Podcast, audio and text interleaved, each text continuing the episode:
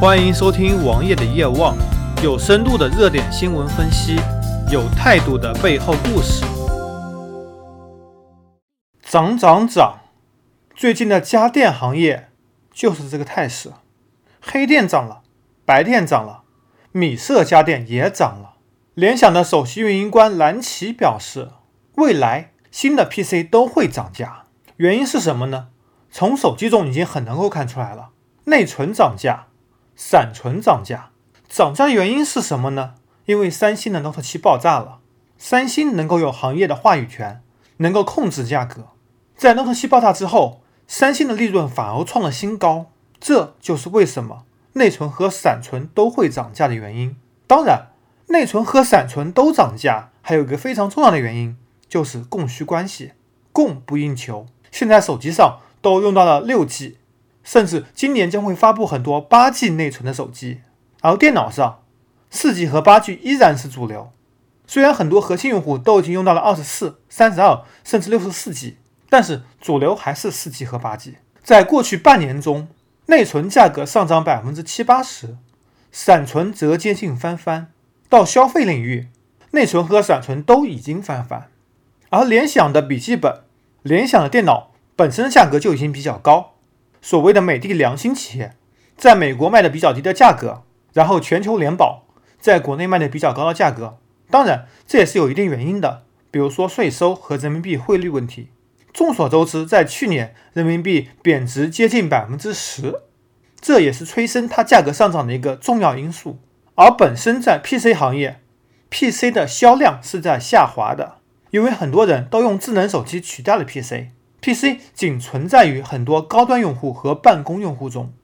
你如果把 PC 价格下降，你卖的再便宜也卖不动，你还不如把价格涨上去，降低销售量，来获得更高的利润。再加上最近几年 AMD 的不给力，导致 Intel 成为了一家牙膏厂，每年升级非常有限。三四年前的电脑能够用很久，在当今依然很多性能过剩。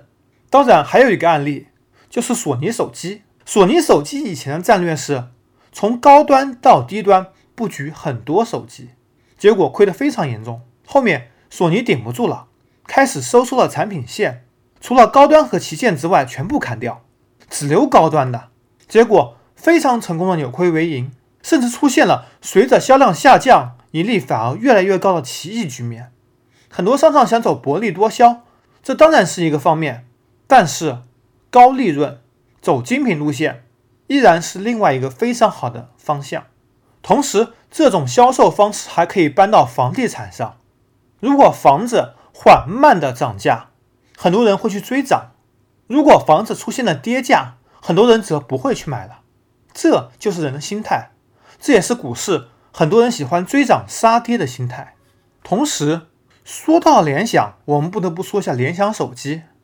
联想手机在国内的占有率非常低，而它的路线却和索尼之前一样，铺的非常广，有三个品牌：联想、摩托罗拉和 ZUK。ZUK 可以是说走中高端路线。两款机器，一款高端，一款中端。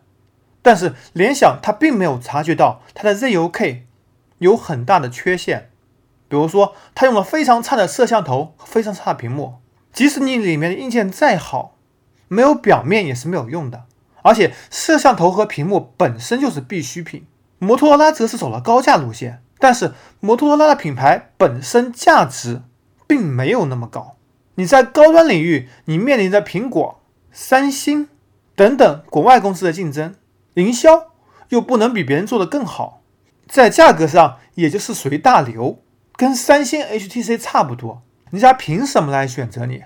而联想自己 Lenovo 的手机品牌手机则是以低端为主，虽然这个品牌手机会越来越少，联想也把主要精力移到了另外两个品牌之上，但是你把口碑做差了，一旦把口碑做差了，想要再做起来，这就非常困难了。搜索同名微信公众号，关注我。